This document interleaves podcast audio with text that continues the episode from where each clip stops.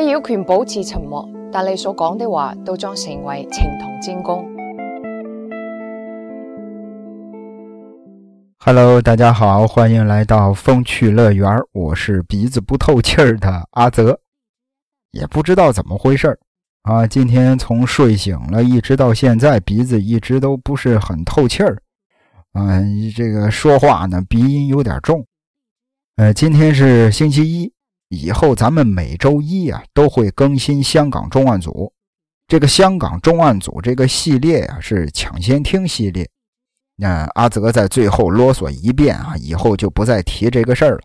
就是大家伙在购买抢先听的时候，一定要购买那个高级特权包。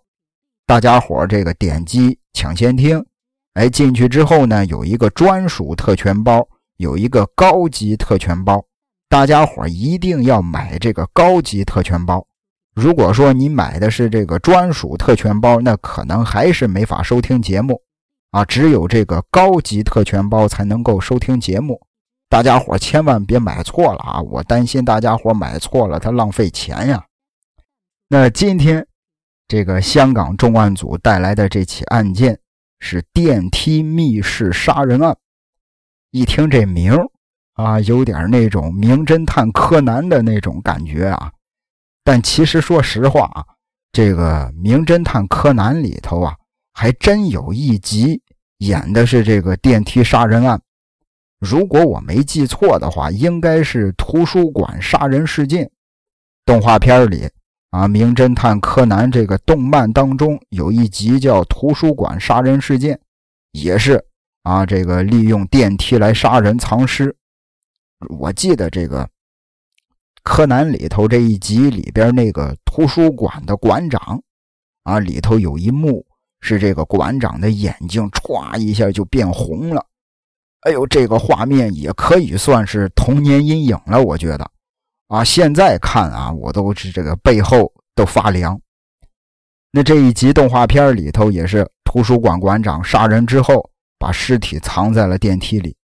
那么今天咱们要讲的发生在香港的这起真实的案件，这个情节呀，跟这个动画片有点类似。但是，这个真实的案件要比动画片里还要更加的离奇，而且是高智商犯罪啊！就是毫不客气的说，这个杀人犯这小子差一点儿就完成了完美犯罪了。那这事儿呢，是发生在一九八四年，当时在香港也算是轰动一时了。那是八四年十二月十六日的晚上，这天晚上，二十岁的甄瑜，啊，甄就是甄子丹的那个甄，瑜呢是周瑜的那个瑜，周瑜二十岁的小姑娘，跟自己的男朋友名叫何浩然，啊，去男朋友家去吃饭。那就在白天呀，这个甄瑜跟何浩然。俩人还一块出门，一块去看了一场电影。那对于他们来说，其实这就是普通的一天。虽然真瑜和浩然已经交往了有些日子了，啊，也在一块也不是一天两天了。而且呢，俩人家呀就住在同一个小区，不光是情侣，而且还是邻居。但是，啊，这个十二月十六日这天晚上。其实是真瑜第一次去男朋友何浩然家。其实要知道，当时是一九八四年，上个世纪八十年代，虽然是在香港啊，但是这个男女交往啊、谈恋爱啊，说实话啊，也是这个相对保守的。其实这个主要还是分人啊，可能人家这个真鱼小姑娘就是这个普普通通、老实巴交的小女孩，谈恋爱。到了一定份上了，该见家长了，就跟着男朋友回家。其实当时真鱼跟这个何浩然啊，俩人已经是到了谈婚论嫁的地步了。那这个真鱼、何浩然俩人不光是邻居，不光是这个情侣，他俩还是校友，一个学校里的同学，都是香港理工学院的学生。真瑜呢，正在读社会学。哎，闲余之际呢，会去做做社工啊，哎，这个做做兼职啊，挣点外快。何浩然呢，读的是电机系，而且当时何浩然已经毕业了，如今呢，在一家电子厂上班，担任工程师，收入其实也是还不错的。俩人同时住在政府兴建的廉租屋社区大厦高超道村。这个高超道村呢，可能这个年轻一点的香港的朋友也不一定知道这地儿。这个高超道村呢，高高矮的高，超级的超，道路的道，高超道村，原称叫高超道政府廉租屋村，一直到了一九七三年，由香港房屋委员会负责啊，这个整个村屋的一个管理，这才改名叫高超道村，一直到了一九九零年到九七年之间吧。这个地方已经是被拆除了。当时，真鱼住在六栋十三楼，何浩然呢住在八栋的三楼，两栋楼相隔不远。真鱼跟着何浩然回了家，吃完晚饭之后，何浩然送真鱼回了他自己家，而且何浩然在真鱼家也坐了一会儿，喝了一碗汤，这才离开。那真鱼跟何浩然道别之后。就送何浩然走进了电梯，但是谁也没有想到，这次平常的不能再平常的道别，就是俩人的最后一次见面。由于这个小区里头啊，电梯故障频繁，而且最近周围的治安环境也不太好，大厦里头也发生过很多次的这个抢劫事件，于是真鱼呢就养成了一个习惯。每次都是这个男朋友坐电梯离开之后啊，真鱼会在阳台上目送男朋友。男朋友下了电梯，出了这个这栋楼之后，真鱼在阳台上看着自己的男朋友出现在两栋大厦之间的通道之后，真鱼这才回屋里。何浩然呢，也有一个习惯，就是每次出了真鱼的这栋楼之后啊。都会转身朝阳台上的真鱼挥挥手，俩人目视一下，告别一下，这才安心的回去。然而当天晚上，真鱼啊看着男朋友走进了电梯，回到家，在阳台上等着男朋友出现，俩人道别。在阳台上，真鱼等了得有十多分钟，仍然不见男朋友出现。真鱼心里琢磨着。会不会是这个电梯又出故障了？说实话，真鱼心里有点担忧了，因为就是前两天，啊，前一阵子何浩然呢就曾经被困在电梯间里过，在电梯里头困了他得有四十多分钟。那因为有过这么一回事故，现在此时此刻十多分钟了还不见何浩然出现。深感不安的真鱼就把这事儿告诉了自己家里人，哎，而且也说了，说自己这个想要出门去看看。那出于安全考虑呢，家里人也说要陪着真鱼一块去。那在家里人的陪同之下，真鱼前往电梯间查看。要说这个大厦里头啊，一共有两部电梯，其中一部好像是坏了，另一部呢？也好像是出了一点故障，啊，就看见这个出故障的这个电梯呀，莫名其妙的就停在了七楼，啊，就一直停在那儿，半天都没有动静。当时真鱼跟自己的家里人都拍了拍两部电梯，但是电梯里头呢也没有半点反应。那再回想起之前男朋友那回遭遇，啊，别在这回又被困在电梯里了。真宇赶紧的拿出电话报了警。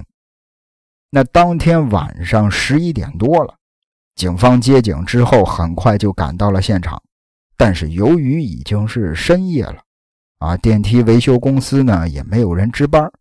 真宇跟家人向警方表示自己非常担忧，啊，希望这个警方能够想办法赶快打开电梯。于是警方只能是去找消防员帮忙。消防人员赶到之后啊，先撬开的是那部疑似坏了的电梯。打开电梯门，电梯里头空无一人。随后又撬开了那部停在七楼的电梯。其实准确的说，这部电梯呀，不是停在了七楼，是停在了七楼和六楼之间。打开电梯之后，电梯里依旧是空无一人。但是奇怪的是，这部电梯里头，哎呀，有一股很浓重的煤油味儿。这是怎么回事儿按说电梯也不用煤油啊。紧接着，在电梯顶部还发现了一些血迹。警方打眼一看就知道这事儿不妙，赶紧的打开了这个电梯顶盖，深入电梯井当中进行搜索。电梯井里是漆黑一片，警方外加这个消防人员借助着手电筒的光线。在电梯井三楼的电梯槽支架上，发现了一位眼角和头部受伤，而且神情呆滞的男人。就在这个男人的身边，还有一个旅行袋。那警方一看，以为这是被困在电梯里头的何浩然，就赶紧的把这人给救了出来。救出来之后，这个真鱼上来一看，这不是何浩然啊，这是谁呢？这是这个真鱼和何浩然的另外的一个校友，名叫刘文昌。要说这个刘文昌啊，也是香港理工学院机电系大三的学生，目前呢从事社工工作。真鱼跟刘文昌俩人其实很早之前就认识了，当时这个刘文昌可以说是疯狂的追求过真鱼。但是真鱼觉得刘文昌这个人吧，这个气量太小，而且呢，这小子工于心计，哎，不是那种实在人。于是真鱼就拒绝了刘文昌的追求。后来真鱼认识了何浩然，啊，认为这个何浩然各方面都挺好的，俩人就在一块儿成为了情侣。那要说真鱼、何浩然、刘文昌。三个人不仅同读一所大学，也同样都住在高超道村，而且三个人还是同一间教会的教友，因此三个人之间呀来往可以说是挺密切的。哎，这个相处的关系呢也都不错。由于这个刘文昌也住在高超道村呢，真鱼见了刘文昌之后啊，虽然感觉有点奇怪，但是也并没有多想。人家也住在这儿啊，坐电梯遇到了事故，可能是想这个通过电梯顶上的这个天井爬出去呢，啊，遇到了危险。这个真鱼啊，当时是一门心思的想知道自己男朋友何浩然到底去哪儿了。那警方很快就给了他答案，在电梯井的底部找到了何浩然。当时警方跟消防人员。救出刘文昌之后，其中一位消防员在帮助刘文昌取回旅行包的时候，意外发现了就在地下一层，模模糊糊的看着，好像是有一个人形的物体。这个消防员立刻就向上级汇报，这个发现令在场的所有人吓了一跳，一行人赶紧的沿着楼梯跑到地下室。消防员打开了地下电梯机门，打开门之后，赫然发现一个男人屈卧在三个缓冲撞弓之间。这个人就是真鱼的男朋友何浩然。在这儿简单的介绍两句：什么是缓冲撞弓？缓冲撞就是撞击的撞，弓箭的弓，弹弓的那个弓。缓冲撞弓其实就是电梯的一个零部件。用来控制电梯快速或者是慢速运转的这么一个系统。那当时的何浩然躺在地下一层，手脚是已经全部都断了，而且身上有很多处的刀伤，可以说是躺在那儿浑身是血呀。更关键的是，在何浩然的脖子上还勒着一根尼龙绳。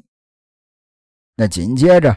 大家伙把何浩然送进了医院，但是由于伤势太重，何浩然最终不治身亡，死因是机械性窒息，也就是被人活活勒死的。那当时在电梯井里，除了何浩然，就只剩下刘文昌了。那真鱼这儿呢，在得知何浩然死了之后，情绪十分激动啊！哎呀，一直指着刘文昌就说是你杀害了我的男朋友啊，你个凶手！那除此之外，警方还在刘文昌携带的旅行袋里搜出了撬棍、尼龙绳、胶带、空的二氧化碳瓶、空的煤油瓶等等吧。这很显然，通过这些物品一看，刘文昌太可疑了。那关于这个刘文昌为什么会出现在电梯井里，刘文昌自己说：“说当天晚上他自己一个人在家很无聊啊，就想来找真鱼玩。他进入电梯之后呢，电梯在中途发生了故障。”电梯停在了六楼和七楼之间，整个电梯就被卡住了。自己呢也曾按过电梯里的那个警铃求救，但是警铃好像是给失效了。那为了求生，他只能是先打开了电梯上的气窗，从气窗往外爬的过程当中，由于电梯里的那个钢缆太滑了。他意外掉落在了电梯井的这个三楼的电梯槽支架上，自己也受伤了。当警方再问他，说这个为什么何浩然也会出现在同一个电梯井下的时候，刘文昌给的什么解释呢？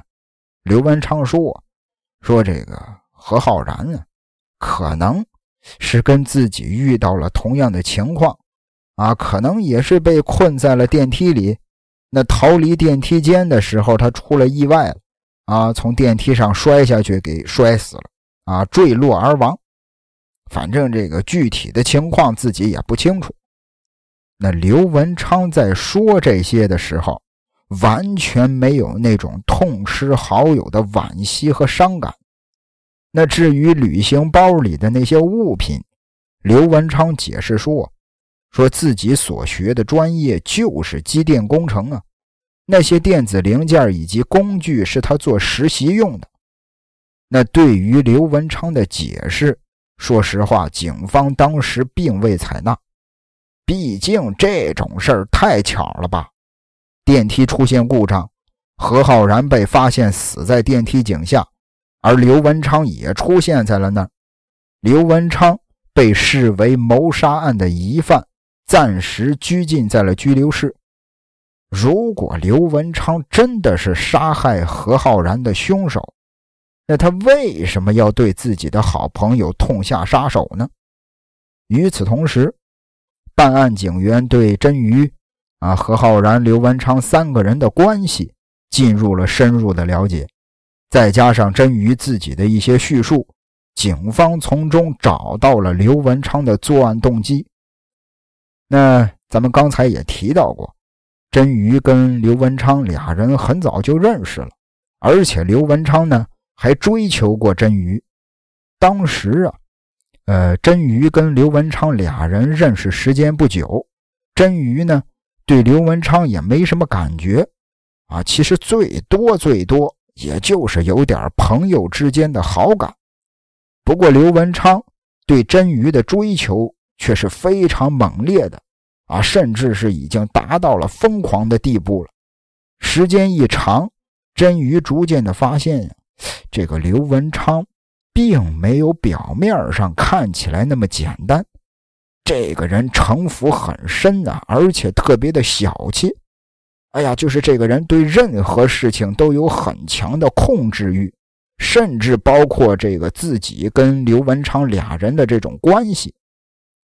也正因为这样，真鱼也逐渐的疏远了刘文昌。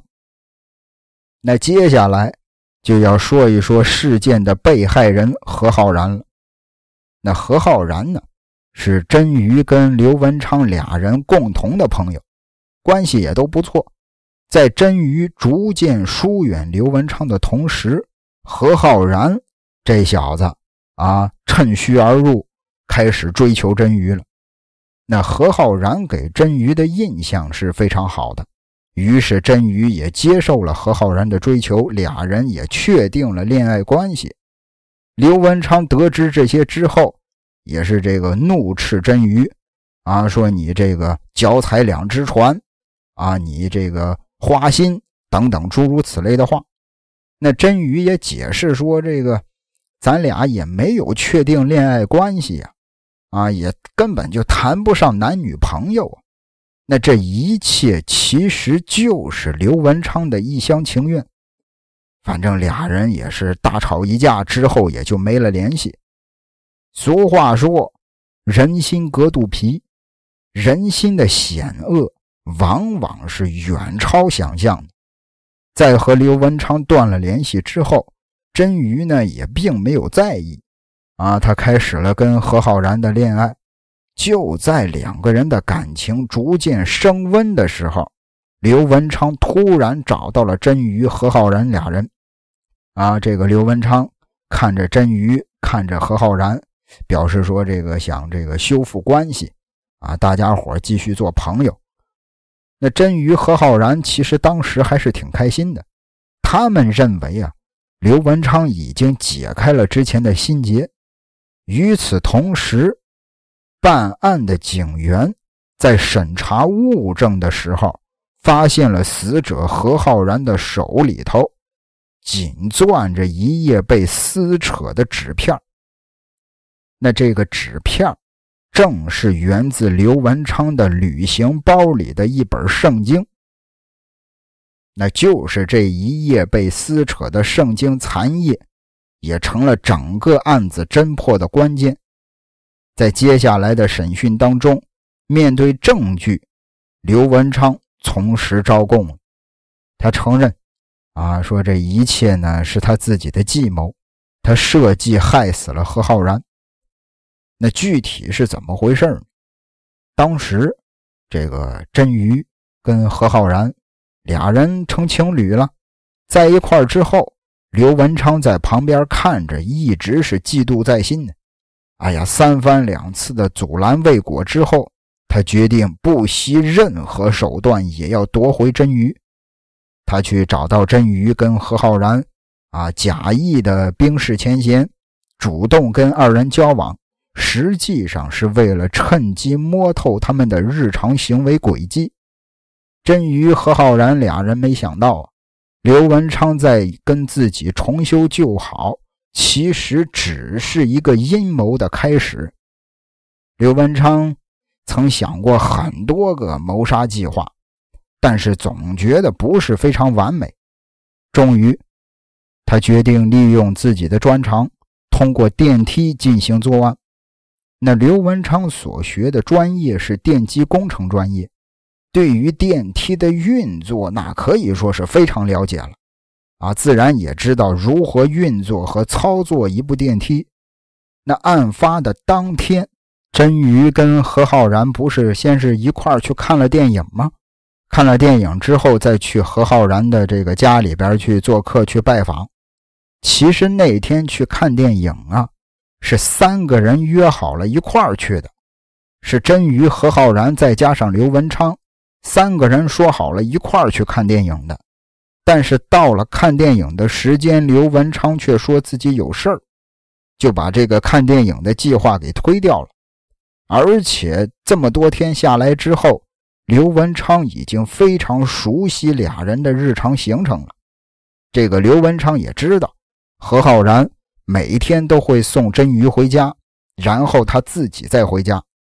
在真鱼、何浩然俩人出去之后，刘文昌就一直等到晚上的到来。那天晚上，刘文昌潜入了真宇所在的六栋楼的电梯井里，毁坏了电梯的报警系统，并把其中一部电梯给破坏了，然后静等着何浩然的到来。终于，刘文昌等到何浩然走进了电梯。埋伏在电梯上的刘文昌立刻用工具把电梯给接停了，然后掀开电梯顶盖，假装自己要救何浩然。在何浩然往电梯顶盖上爬的过程当中，刘文昌往电梯里注入了大量的二氧化碳。为什么要注入这么多二氧化碳呢？刘文昌的解释是啊，他希望何浩然当时会因为吸入过多的二氧化碳而昏过去。结果没想到，几分钟过去了，何浩然的意识依然非常的清醒。于是俩人就发生了争执，最后就互相的扭打在了一块这一打不要紧，本来马上要爬出电梯的何浩然又掉回了电梯里。于是这个刘文昌又掏出了煤油，开始往何浩然身上泼煤油，紧接着又点着了火。趁着何浩然着急灭火的功夫，刘文昌也跳进了电梯里，持刀刺伤了何浩然。而且还用提前准备好的尼龙绳勒住了何浩然的脖子。那就在这个真鱼发现自己男朋友还没出来，啊，跟自己家里人出门去找这个何浩然的时候，他们不是到了电梯间，发现了这个一个电梯坏了，一个电梯停在了七楼，他们还用力的拍电梯门。就在他们拍电梯门的同时。为了掩藏踪迹，刘文昌把何浩然吊上了电梯顶部，再把何浩然从电梯通道内部丢了下去，导致何浩然摔到了地下一层。当时这个刘文昌啊，早早的就想好了一切了，就算警方发现了这个坠楼而死的何浩然，也会认为这是一场意外。即便警方日后找到了他，了解情况啊，甚至是怀疑自己，也没有指向性的证据。刘文昌得手之后，其实本来是打算逃走的，结果没想到真鱼在电梯外边报警那么及时，自己想逃走的时候，警方已经是赶到了现场了，这使得刘文昌功亏一篑。一直到了一九八五年的一月。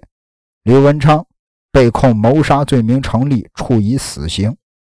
当时这个社会上啊，各大报纸的头版头条都是这件事儿啊。当时这个报纸上的大标题写着：“这个情杀啊，电梯情杀，凶手被判还手死刑。”那年月，香港不都是还手死刑吗？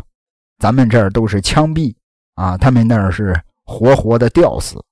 但是由于香港当时的这个宗主国，因为当时是一九八五年，香港还没回归，香港当时的宗主国是英国，英国在当时已经废除了死刑。那香港呢，虽然说仍保留着死刑，但是从一九六六年之后就已经停止执行了，一直到了一九九三年，算是正式废除了死刑。所以说，在一九八五年，所有的死囚一律会自动的由英国女王特赦，把死刑改成终身监禁。一直到了一九八七年，法庭改判了，刘文昌从这个死刑啊，或者是终身监禁，改判成了三十年的监禁。其实这个在案发之前呢。还有一个小插曲，其实也算是刘文昌怎么说呢？这个呃，自作聪明吧，多行不义。当时这个在案发之前呢，刘文昌曾经就找过何浩然，目的就是威胁对方跟真鱼分手。当时何浩然也没在意，或许这个何浩然当时拒绝了刘文昌。也加速了刘文昌实施谋杀的计划，而且最值得一提的是什么呢？在案发前两个月，这个之前大家伙应该有印象啊。这个真鱼跟何浩然有一个习惯，真鱼是这个喜欢目送何浩然进电梯，然后在阳台上目送何浩然离开。那是怎么会养成的这个习惯呢？是因为前不久。何浩然遇到过一回电梯事故，从那之后，俩人才有了这么一个习惯。那其实这起电梯事故并不是事故那么简单。这个刘文昌就是如法炮制了这么一回。那一次啊，这个刘文昌让何浩然被困在电梯里四十多分钟，他只是想借这个手段教训一下何浩然，并没有下毒手。可是他不知道的是什么呢？不知道的是，经过那一次之后，让真鱼有了目送何浩然的习惯，也因此有这个习惯在，真鱼才能够早早的发现异常，早早的就报警，早早的让这个刘文昌困在电梯里，自己也没法脱身。那这就是老百姓经常说的“冥冥之中自有天意”吧。如果说这个刘文昌当初没有这个把何浩然困在电梯里四十多分钟，或许真鱼跟何浩然就不会养成这个习惯。或许刘文昌在杀了何浩然之后，他可能及时的逃脱。可能何浩然的尸体在地下一层的电梯机房里，不知道什么时候才会被人发现。就算是啊被发现了。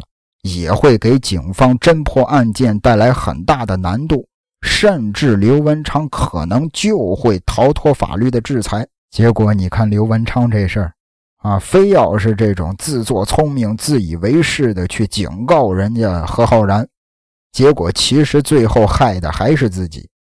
其实这个案件呀，有点这种香港电影的感觉。大家伙经常说啊。说这个韩国电影喜欢讲人性，啊，香港电影喜欢讲宿命。比如说这个《无间道》啊，应该都看过吧？杜琪峰的 PTU 是吧？包括这个银河印象出品的那个《意外》，古天乐和任贤齐主演的，其实讲的都是宿命。那刘文昌他这个案件，其实也是有一种逃不出、逃不出宿命的那种感觉。哎呀，这个纵观本案，说句实在的啊，用老百姓的话说，何浩然跟真鱼真是倒了八辈子血霉了。明明小情侣俩人也没干错什么事儿，只能说是运气不好吧，遇到了刘文昌这么一个偏执的这种病态的朋友。而刘文昌呢，说实话啊，香港理工大学。应该也是一个前途无量的大学生吧，他却没有把自己的专业知识用在正道上，啊，出于那种嫉妒，出于那种控制欲，用自己所学的这些专业知识杀害了自己的好朋友，啊，而且最后也是把自己的一辈子也差不多都搭进去了。其实，哎呀，就像我之前这个刷抖音。啊，经常刷到一些那种呃文案，啊，各种文案，有一句话说的也是挺有意思的，呃，说是其实，在感情的世界里，没有先来后到之分，只有合适不合适，而不合适的才是第三者。那这期节目的最后啊，还是这个跟大家顺便提一句吧，这个案件呀，也被翻拍成了一个电视剧。准确的说，其实是一个单元剧。